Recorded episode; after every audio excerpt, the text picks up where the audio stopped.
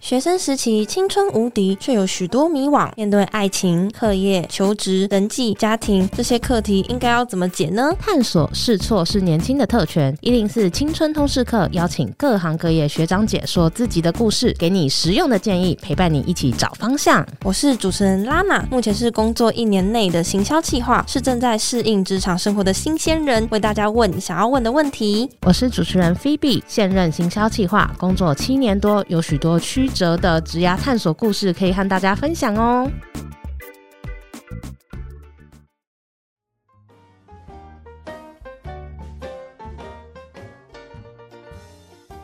上周我们和大家一起体验了找方向工作坊，那延续大学生如何找方向的这个系列，我们接下来几集呢，会从大学生常见的课外活动，像是志工啊、社团，还有打工，来聊聊看大家到底是怎么从这些经验来认识自己、找到方向的。哎、欸，我觉得这个是大家一定会很好奇的议题，而且其实现在呀，也刚好已经是暑假了，趁这个精华时间去参加一些不一样的活动，不但可以充实自己啊。你也可以探索一下自己的喜好是什么哦。真的不要从第一天躺到最后一天，真的。虽然我知道很多人应该都这样啦。那今天我们要讨论的主题呢，就是志工。我想可能会有些人很困惑，就觉得，哎，当志工又没有钱拿，到底有什么好当的？那到底是什么原因会驱使大家投入志工的行列呢？所以，我们这一集啊，我们就邀请了三位志工经验非常丰富的大学生，我们要来聊聊为什么他们想要当志工。当志工的同时，他们们又觉得自己有哪些收获呢？我们欢迎曼曼、又珊以及倩华。Hello，大家大家好。啊，那这边特别跟大家说明一下，今天我们有两位来宾，曼曼跟倩华是在现场的。那右山他是用远距录音的方式，所以等一下可能听到右山的声音会跟大家比较不一样，先预告一下。那这边呢，就先请曼曼先介绍一下你自己。大家好，我是师大新辅系大三的曼曼。那我的兴趣呢，就其实都跟多媒体类的蛮有关的，包含了。嗯包含了摄影啊、追剧、看电影这种。大学三年内也做过蛮多不一样的志工服务，像是教育类的，就有什么数位学伴啊、返乡服务队。那也有环境类的，就是进山或是减速的 podcast。哦，这个减速的 podcast 是在做什么内容啊？因为我们师大有减速促进中心，那就会请一些减速议题的专家或是一些老师。跟我们分享他的减书理念哦，原来如此，哇，是一个很有意义的 podcast 呢。那除了这些，你还有做哪一些志工服务吗？而其他也有做过，像是无家者一体的，或是学校辅导中心的志工团。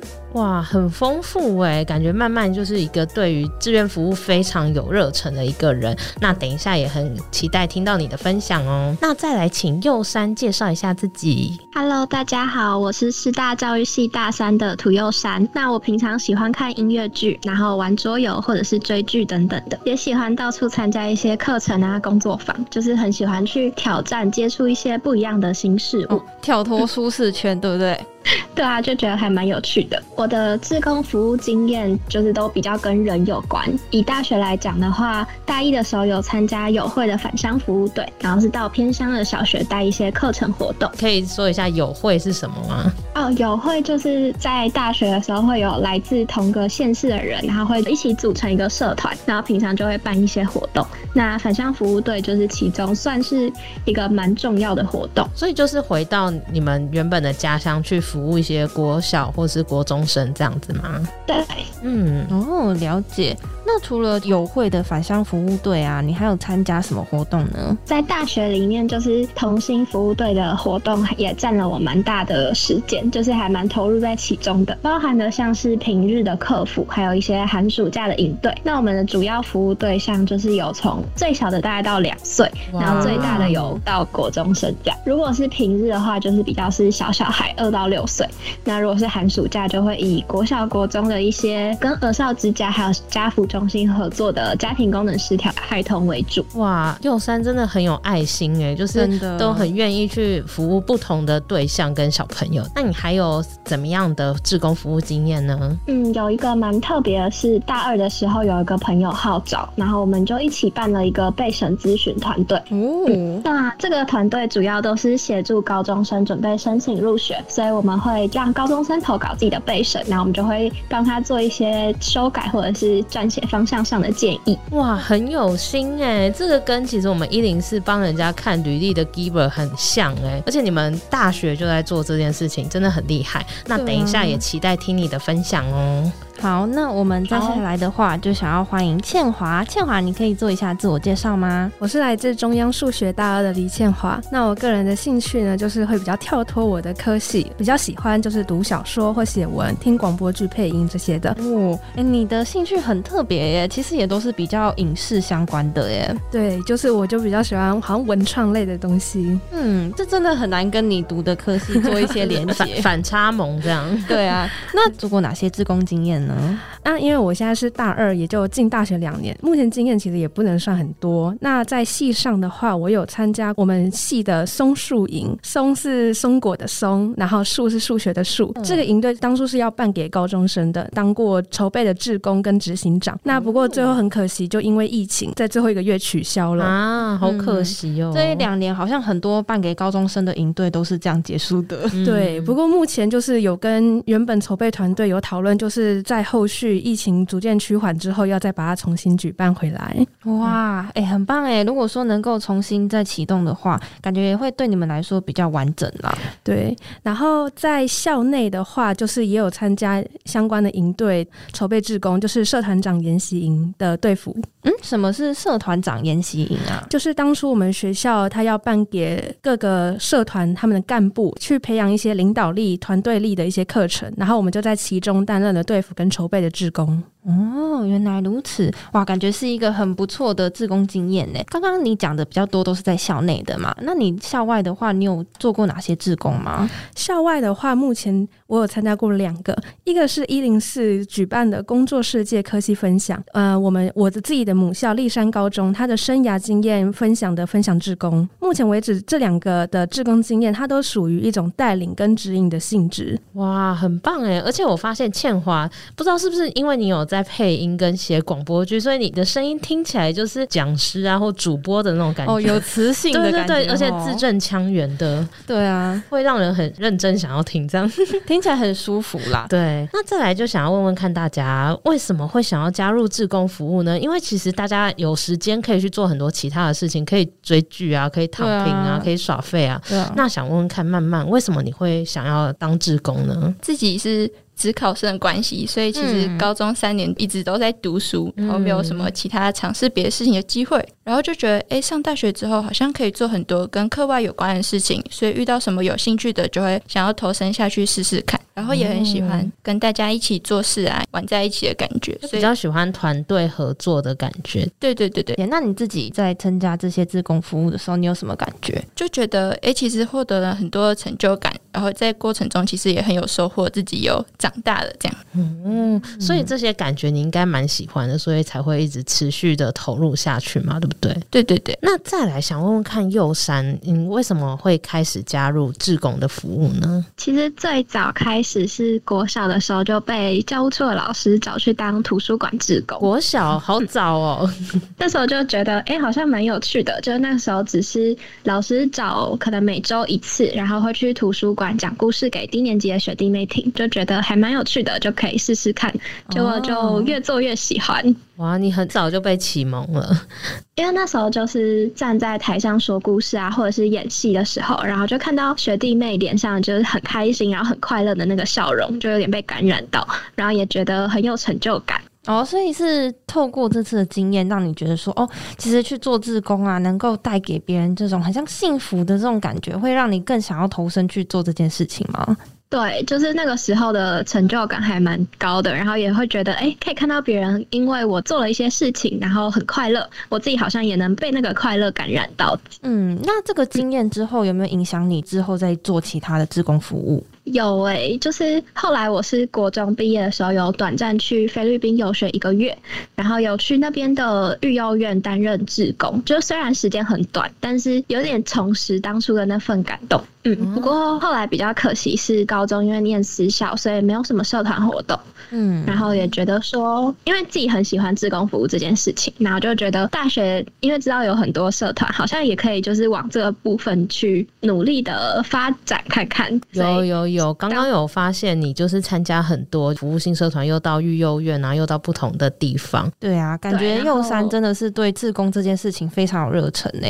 觉得真的自己也很喜欢，然后好像又可以带给别人快乐，然后自己也可以很快乐这样。对，嗯嗯，我听起来幼山他是一个对于这件事情很像心流的一个感觉，会一直想要做这样的事情。吼，听起来真的是一件很棒的事。倩华，因为感觉刚刚听你分享了很多，就是你在做志工的经验呐，感觉校外跟校内的你都参与很多。那为什么你当初会想要开始做志工服务啊？呃，因为我高中的时候有参加过两个服务性社团，一个是卫生纠察队，然后一个是文宣服务队。那透过这两个社团，那学校老师也有推荐我到校外去参加其他的团队活动。那这个团队活动，当时我们就有举办一个是士林区举办一个扫街，扫街好像在拜票，是真的扫，用那个扫把扫。对对对对，不是那个会到处跟人家哎你好你好这样子。对，就是一个扫街，然后我们我们要称它叫世界垃圾变成零。哦，对，然后我们还有建立相关的粉砖，那时候就号召了很多来自台北或者是士林区附近的居民的共同努力，然后我们那时候就扫了一个上午，很棒的活动哎，这其实就很像那种净滩呐，然后大家一起扫路上啊，哦、然后让垃圾变没有这样子。然后就是因为有这样一个经验，就觉得哎，我们当主办方，然后带领大家去完成一项志工活动，感觉会很有成就感。所以我那时候就是从高中升大学那个阶段，那因为我是走。特殊选材的管道，然后当时学校并没有给我们专少数学生一些建议或者是协助，所以我们其实那时候只有四五个人，然后大家彼此互相建议、互相分享，这样一个迷茫无助的经验，我就觉得说，那现在的高中生他们面临到一零八课纲做学习历程档案这一区块，嗯嗯、他们其实是非常的无从下手。那既然我有一个这样的经验，那我不如也去分享给他们，让他们可以更有方向，然后从而降低对于未来后悔的可能性。哇，所以其实蛮有同理心的，因为你自己有经历过这样子不知所措，学校也可能没办法给你太多帮助，所以当你有能力了之后，然后你也愿意分享你的一些经验给后面的学弟妹。对，其实一零四就是在推一个 be a giver 的精神嘛。那我们的一个宗旨，其实很多集数里面都有提到啊，就是说，当你有能力了，呃，你是否可以再去帮助别人？因为每个人一定都有被帮助过嘛。像倩华还有右山啊，还有慢慢都是。就是你们曾经被帮助过，然后你们也愿意把你的力量分享给更多人，那我觉得真的真的是很棒的。那再来就想要请大家可以再分享一下，就是你们志工服务的内容啊。那慢慢你可以分享一下，你好像说想要讲说学府志工团跟无家者的内容是什么这样子？嗯，就其实学府志工团服务的项目还蛮多的，那就有像是解忧杂货店，就如果是有人心情不好的话，就可以用匿名的方式写信给我们。然后我们就会试着回应，然后也跟实习心理师讨论，就希望进一个平台是可以好好听大家的烦恼的。诶，学辅就是学习辅导的简称吗？而是学校辅导中心。哦，是学校辅导中心。嗯哼哼。然后他也会就是有心理小站，那这个地方就是我们志工们都会去值班。然后，如果有人愿意的话，他都可以到里面，然后跟我们值班的伙伴聊聊天，然后抒发他的心情。这也是比个人智商成绩还要再低的一个资源。哦，原来如此。在比如说像学府志工团啊，以及在你说心理小站值班，就有没有曾经一个经验是让你觉得说哇，做志工真的很棒诶，一个经验可以跟我们分享一下？有诶，就其实真的是会有伙伴是进来聊一聊，就其实他是很难受，他很临时需要一个出口的。然后就真的有聊到，他就在里面好好哭了一场。哇！而且那个时候他应该就很脆弱，有人听他讲话，他应该就很够了。对对对，就有时候好像不一定是我们说了什么，有可能就是一个陪伴或是倾听，然后让他好好的抒发一下，他就会哭完，然后也会跟我们说谢谢我们愿意花时间陪他，当下就很感动。嗯，那时候心里听完他这样讲，你怎么想？听完就会觉得这一路的训练都很值得了。对、嗯、哦，所以你们也其实是要受过一些培训，才可以在里面值班或者是当志工，对不对？对，就会有一些心理师或实习心理师去培训我们，然后带我们上一些相关的训练的课程。哦，所以其实这个志工的服务对你本科系的帮助也是蛮多的嘛。对对，又是时代新辅系的。嗯，那再来，你有提到说你有在无家者相关的单位去做志工，那是怎么样的经验呢？对，在无家者那次是人生百味的一个活动。那那个时候就是我们志工们要去台北车站推餐车，然后就是希望在那边的无家者可以自由的选择要吃什么，然后度过一个可以温饱的年末尾牙。哦，就是特别给他们吃东西。那推餐车跟以往的方式有什么不一样呢？对，那一次其实比较特别，就不是用发便当的方式，因为发便当好像就有点像给予，然后没有要询问他们的意见。哦，对对对，真的、嗯。然后我们推餐车就是会有前菜啊，然后正式的餐食跟最后的甜点，都可以让他们自由选择想要吃什么。所以就是让他们可以温饱，可是又是有比较有尊严的这种感觉，这样。对啊，就希望这个年末是大家开开心心的，而不是说像我们。硬给什么，然后做到我们服务自己满足了，但没有看见他们真正的需要。哇，这很棒哎，就是有设身处地的为被服务的人着想。那除了就是年末尾牙以外，你们还有其他跟无家者互动的机会吗？有，另外有一个是在那个工作室里面一起吃饭，无家者们他们就用了那个地方，然后煮了一餐给我们吃，然后大家一起坐在餐桌上，好好的聊彼此的生命的故事。然后他也有带我们去他们以前有睡过的二二八公园去介绍那边，嗯，所以这个经验是不是会让你有一些文化冲击之类吗？就是更了解你平常比较不会接触到的人。会，就因为那一次我自己觉得蛮特别。以前可能我们看到无家者，或许这已经是比较中性的词，大部分大家或许都是说。游民、游街友，对，或流浪汉都会觉得，哎、欸，他们就是可能游手好闲啊，然后好吃懒做，才会不好工作，在那边有点类似乞讨什么的。故事我自己觉得蛮感动的，因为像有些人可能是跟家里起冲突，所以他必须靠自己打拼。他其实自己来台北也很不容易，有时候可能公司也突然解雇他们，或者是他的房租就是被调涨，他就临时没有住所，他就得要去外面找一个地方简单睡一下。嗯，因为我大学的时候有一份报告。我就是访问那个在师大路上卖 Big Issue 的，就是无家者的那个，对，卖大字杂志。然后我还蛮惊讶，因为他以前是大公司的老板，是参加过很多狮子会那种，他还有掏名片给我看。可是后来就是因为经商失败，然后所以就妻小都离开他，然后他就是在路上卖杂志，就是会觉得，哎，他的谈吐其实很不一样。可是其实他也是有一段风光伟业的过去。可是他后来在路上，但他还是很认真的靠自己的力量去赚每天的餐费啊。对。因为其实像大志杂志，它是一本卖一百块嘛，然后它五十块是给他们原本的协会，嗯、然后五十块是给这一些无家者他们做他们的费用。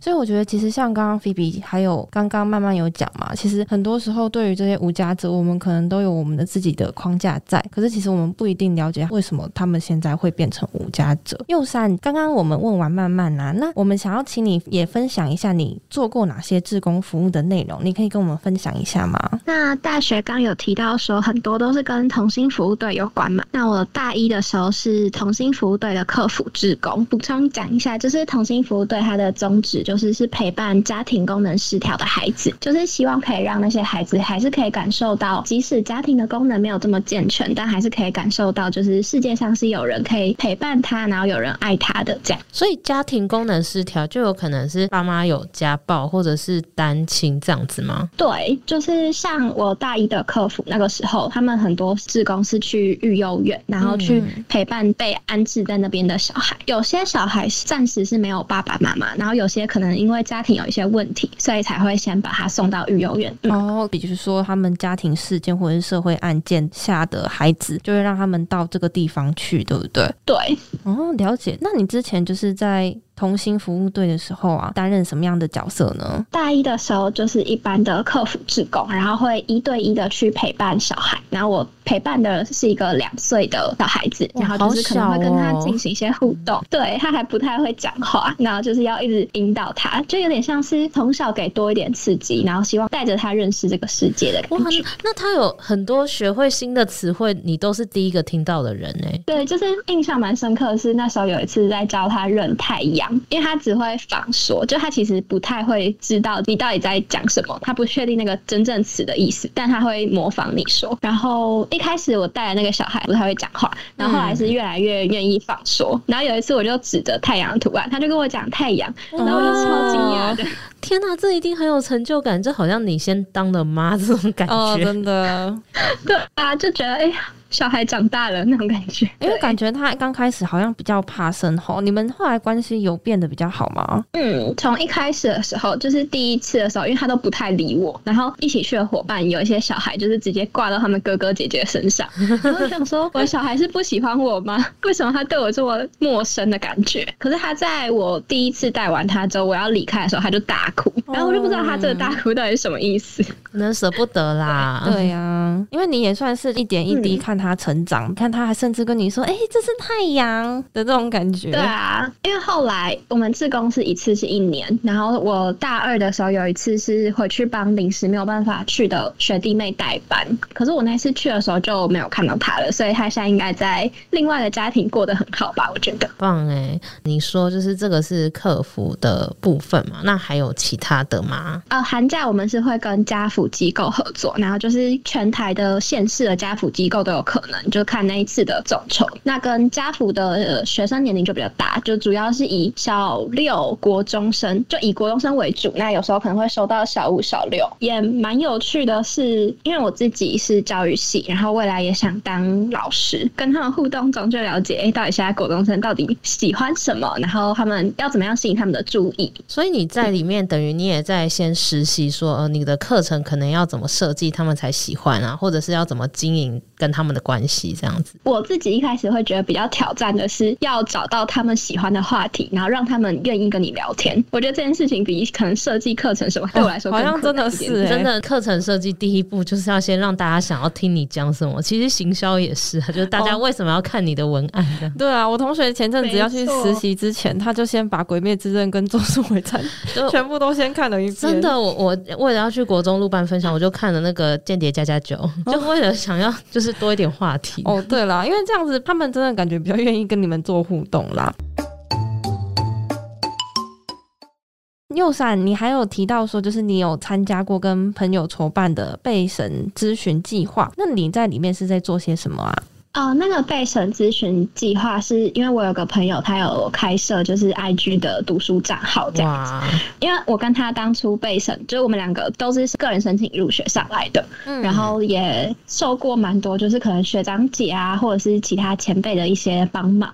那那时候就是大二的时候，他就跟我说他有想要做这个计划，然后也有一些他书帐的朋友们有想要响应，然后就问我愿不愿意一起参加。我们那个时候团队好像有十几个人吧，然后大家。背景都不太一样，对，嗯，哎、欸，所以大家都是有读书账的？呃，没有，我我自己就是没有那个，可是他们蛮多人是有的，这还蛮有趣的。因为大二其实也已经离你们个人申请有一段时间，但你们还愿意再回过头来去帮学弟妹，真的很难得。其实就有点像刚刚倩华讲的那个，就是他们因为学弟妹没有特殊选材，然后他们刚好有经历过这样的经历，然后可能可以帮助到更多学弟妹，所以他们也会想要做这样的志工。服务，哎，那我们再下来就想要问倩华，那倩华，你可以分享一下你的志工服务内容吗？因为刚刚有提到，就是我回我母校去进行特殊选材的经验分享。那那时候其实是因为从高中的时候，那我自己跟其他特殊选材已经上的同学，我们就有针对面试跟书审这两块，然后对我们自己的同班同学进行这样免费的咨询跟帮助。然后所以后续回母校，然后进行分享的时候，也是同样的一个服务内容，就是一样针对书审跟面试。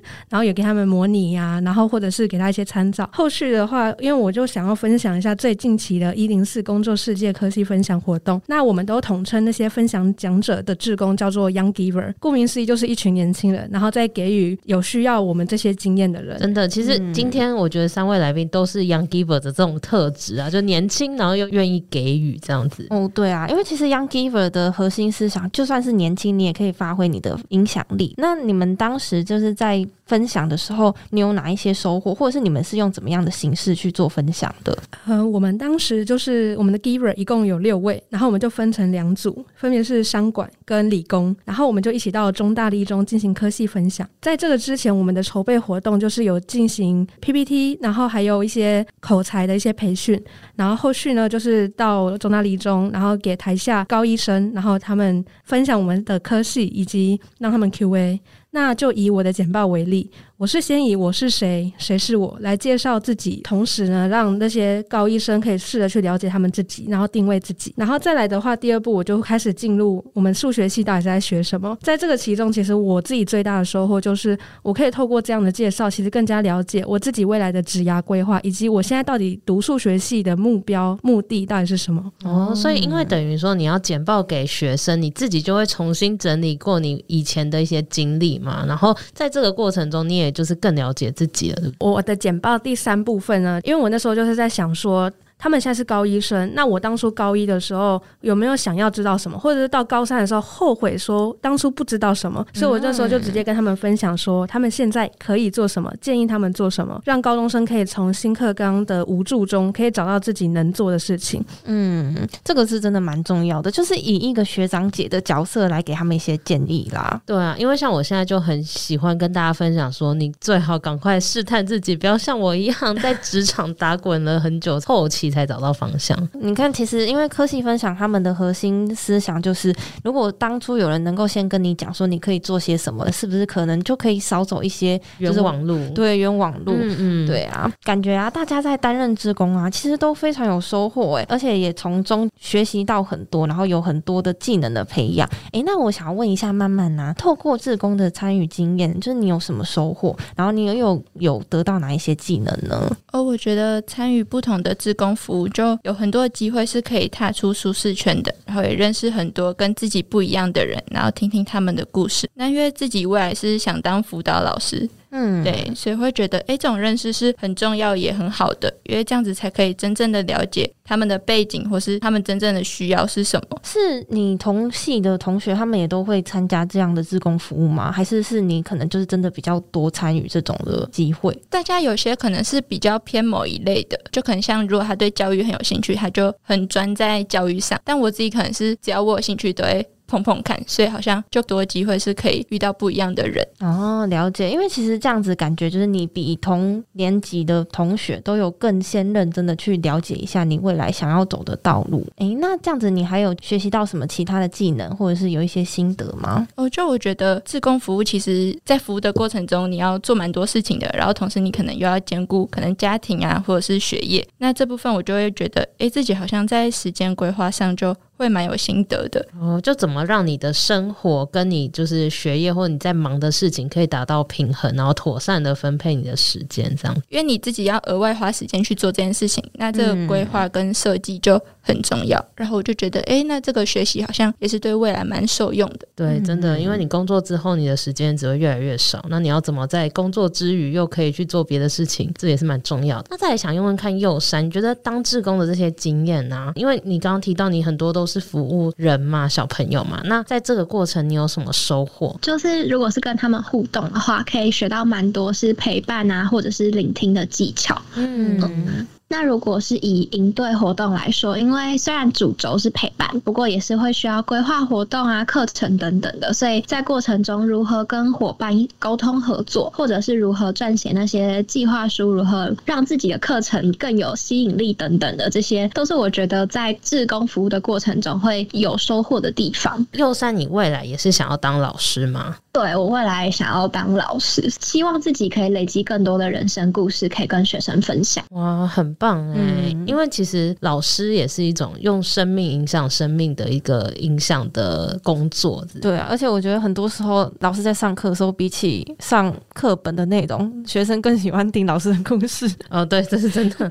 对啊，如果说像其他收获啊，有没有比较就是你可能内心或者是软实力的一些成长的部分？嗯，我觉得可以分享一个。呃，是之前在辅导原理与实务的课程中，老师就分享了一个影片。那那个影片主要在讲的就是，身为一名老师，他如何的影响自己的学生。然后他就让我想到今年寒假的时候带的营队，就是我们寒假的服务队是到花莲，然后在那边就遇到了一个小孩，就是那个学员他的个性上比较叛逆，然后可能因为家庭的原因，通常都会知道该如何的表现自己，然后让大家喜欢他。可是他一方面也会很叛逆，而且他是一个蛮有想法的小男生。然后因为在营队中，其实因为我这次是担任反思引导员的角色，所以我其实没有太多就是可能带活动啊或带课程那种比较密切接触的机会。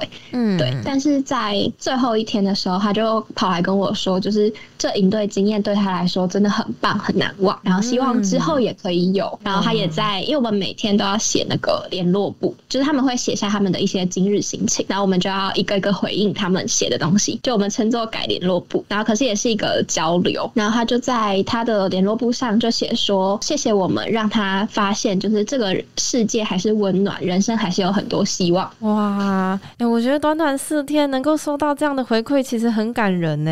对啊，而且对你们来讲可能是四天，可是那个小朋友他感受到的是一个很大的力量，然后他对人生都充满了希望。对啊，就觉得从来没有想过自己能够发挥这么大的力量。虽然对我们来说是四天，但是我不知道对他们来说，在他们心里面到底在他们的往后人生道路上是有多重要，或者是多能影响到他们的。如果四天都可以发生这样影响力的话，那如果一个老师他可以装备好自己，那他可以发挥影响力。绝对绝对会更大，嗯，真的很感人呢。因为这样子的一个经验，然后让你是往后可能要成为老师，你有一个就是蓝图，跟你想要成为的样子，会一直去想到那个小孩的故事，然后也会就是希望自己之后如果真的能当上老师，有幸当上老师了，也不要忘记这样，嗯，莫忘初衷。真的，我觉得对于很多老师都会有这种心理的想法，就希望自己可以保持当时的那个理念跟对教育的初衷啦。对，因为其实。这个就有点像是在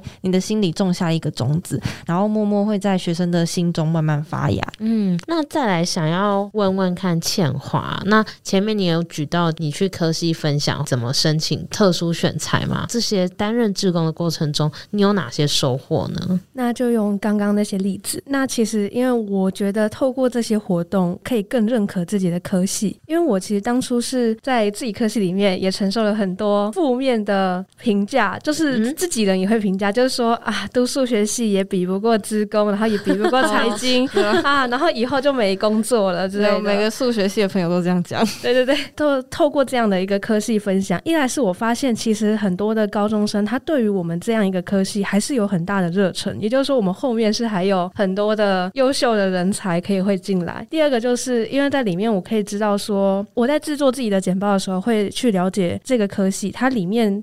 要学的东西核心概念是什么，以及他未来的职涯规划又可以是什么？就透过这些的志工服务，我发现我更能摸清楚到底我是谁，以及我现在在干嘛，以及我未来可以干嘛。另外，刚刚也有提到，就是我们有一零四的科系分享活动中，我们有请外面的老师来帮我们进行一些课程的培训，所以基本上在软硬实力上都有一些提升。就譬如说，我们简报技巧有更加的精进，那还有口语表达的能力，最后就是我们的胆量也是增加了不少，然后有更。多勇气可以去尝试更多不一样的活动。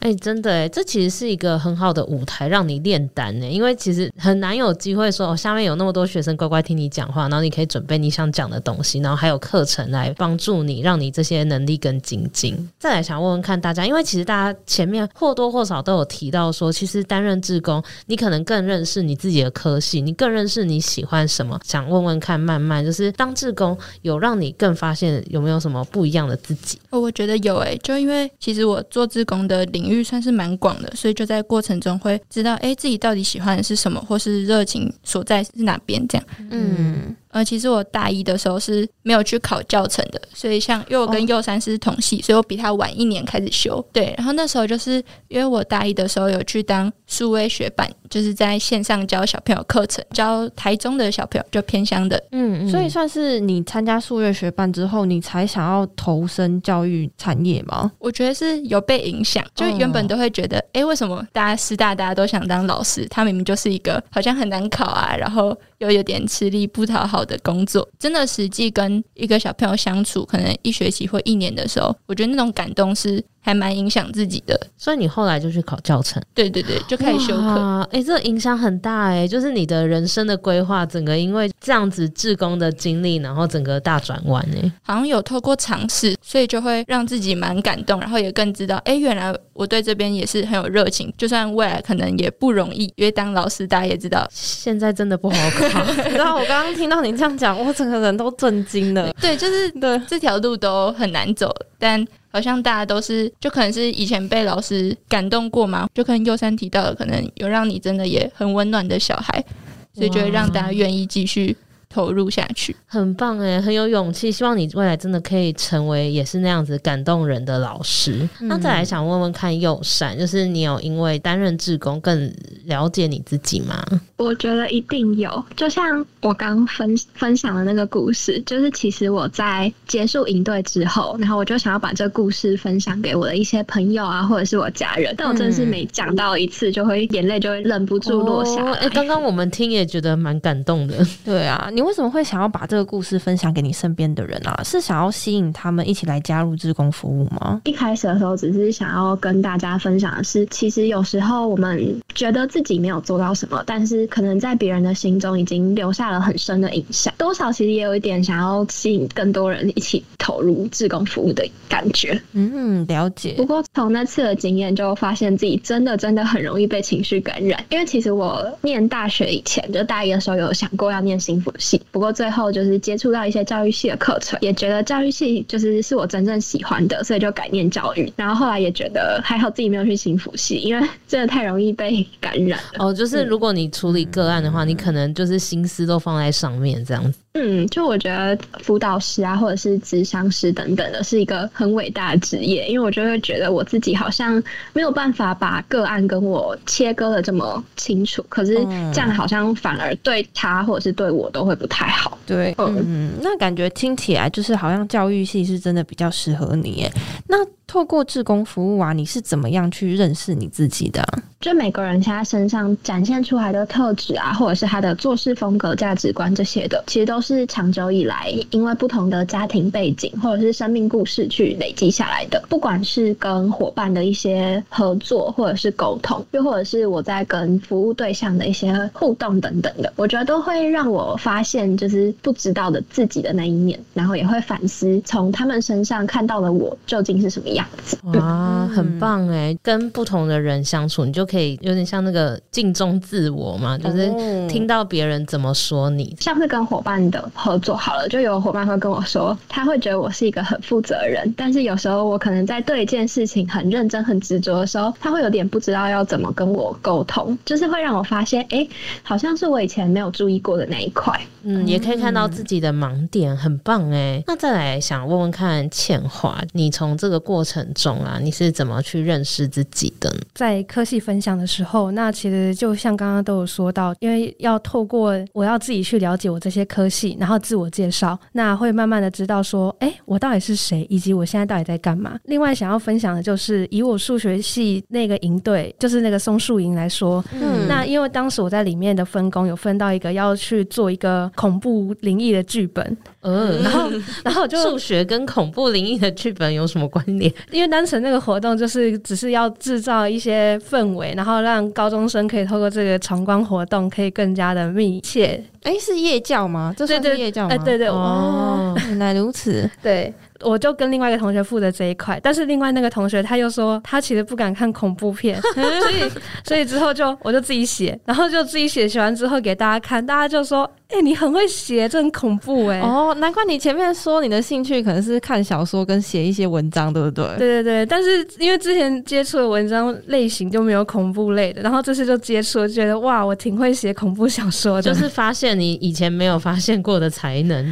对对对，再来就是刚刚也有提到一个社团长研习营，那当时我是大一生，因为那些当社团长的干部基本上他们都会是大二、大三、大四，嗯，所以那时候。我其实在去担任这个活动的时候，我本来只有负责筹备，然后后续因为人数不足，所以老师就临时把我安排到了队服。然后我那时候就很害怕，因为我觉得要我去带领比我大的那些学长姐，这个非常的难以去控制。哦，真的，而且尤其是才大一耶。对，第一天的时候，其实我自己也觉得我自我的不是很好，也没有跟他们处的很融洽，然后也不怎么敢开口。嗯，可是后续对，然后后续的时候是刚好。在我们这一组里面有一个是他是大一，然后他就接干部的，他就有跟我聊天，然后之后我们就互相聊天，然后了解之后，其实熟了之后，其实会发现基本上大家都不会说对你很苛刻，也不会去特别介意说这个辈分的差别，所以后续我们在第二天我们也很顺利的可以拿到小组的名次，对，哦、很棒。所以我就觉得可以透过这样活动，然后去克服自己，然后突破自己这样一个过程，就是在更加的了解自己，然后发掘自己的潜能。嗯，对啊，而且也是很难得有这个机会，就是你可以去带领比你年长的人，因为其实你未来进到职场，很多会是这种状况，可能你的下属会比你年长，那你要怎么跟他沟通？其实你等于很提早就先做了这个练习。诶，那我们就想要问说，因为大家其实透过志工分享啊，感觉大家都收获很多，那你们会推荐大家来担任志工吗？首先想要先问问看，慢慢哦，我觉得非常推荐诶，就那个收获具体是什么，或许需要大家自己去体会。但有时候，也许是自己的世界观啊，或是对生活的态度，就好像看到跟你很不一样的人，你也会从他们身上学到很多东西。那同时也会更认识自己。嗯，很棒哎！就是我觉得认识不同的人也是一个蛮关键的一个一个好处吧。因为就是你很难得可以跳脱你同个系的人啊，或者你身边朋友圈。那再来也想问问看，右山，你会推荐大家当志工吗？超级推荐！我这里想借用之前有一位伙伴的分享，然后他就曾经说过，服务是不带目的的给予，然后得到意料之外的惊喜。嗯、哇、嗯！对我来说，服务它很迷人的地方在于，在每一次每个人，即使是一样的服务活动，可以收获到的也都不一样。所以我觉得真的是。很值得自己去体验看看的。你讲这一段，我就想到以前我们教育系的服务队，我们每次学长姐来招收成员，都会说这是一生只有一次的组合。哦，这的确也是没错，因为就是在这个时间，这群人，然后到这个学校，你发生的都是绝无仅有、唯一一次的。嗯，然后很感性的人就会被 被吸引去。对啊，也没错。不过也相信，就是大家可能真的也是因为像刚刚右三讲的，这个真的是哦，如果你就算出社会啊，啊其实搞不好也没有这么多时间了。如果说能够透过给予的话，让自己有一些收获，也是很棒的。那再来想要问一下倩华，那你会推荐大家来做志工吗？这位是当然会推荐的，因为其实刚刚听了学姐，然后我自己的经验都知道，其实不同的活动我们获得的东西都不太一样，但是就是这些小小的志工活动都可以产出很大的收获，不管是在硬实力的文书处理，还是说软实力的沟通表达，我觉得这些的活动都可以引导出更不一样的自己。前阵子也有看到104有在招募第二。届的 Young Giver 一些活动的时候，我二话不说就 IG 就给他 PO 出去，然后、嗯、然后招募了更招募了其他不同的科系或不同学校的同学都有来参加，很棒哎！就是自己当 Giver，然后也让更多人知道这件事情，然后大家可以一起投入，真的很棒，就是一个善的循环这样。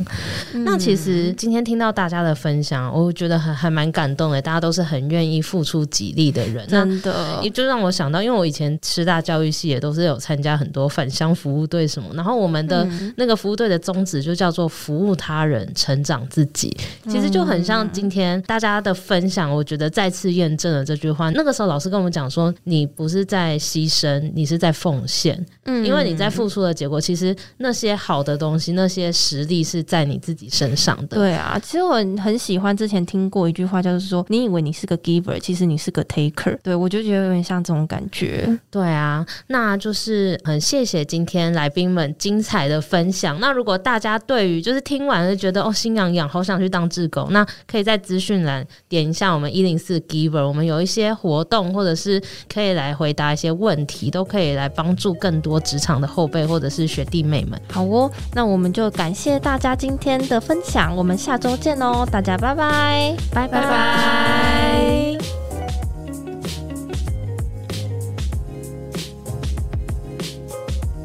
如果你喜欢我们的节目，记得订阅我们，你就不会错过任何上架的通知哦。如果这一集你有什么心得还有收获，也欢迎你到 Apple Podcast 留言告诉我们，并且给我们五星评价，我们都会非常感谢你。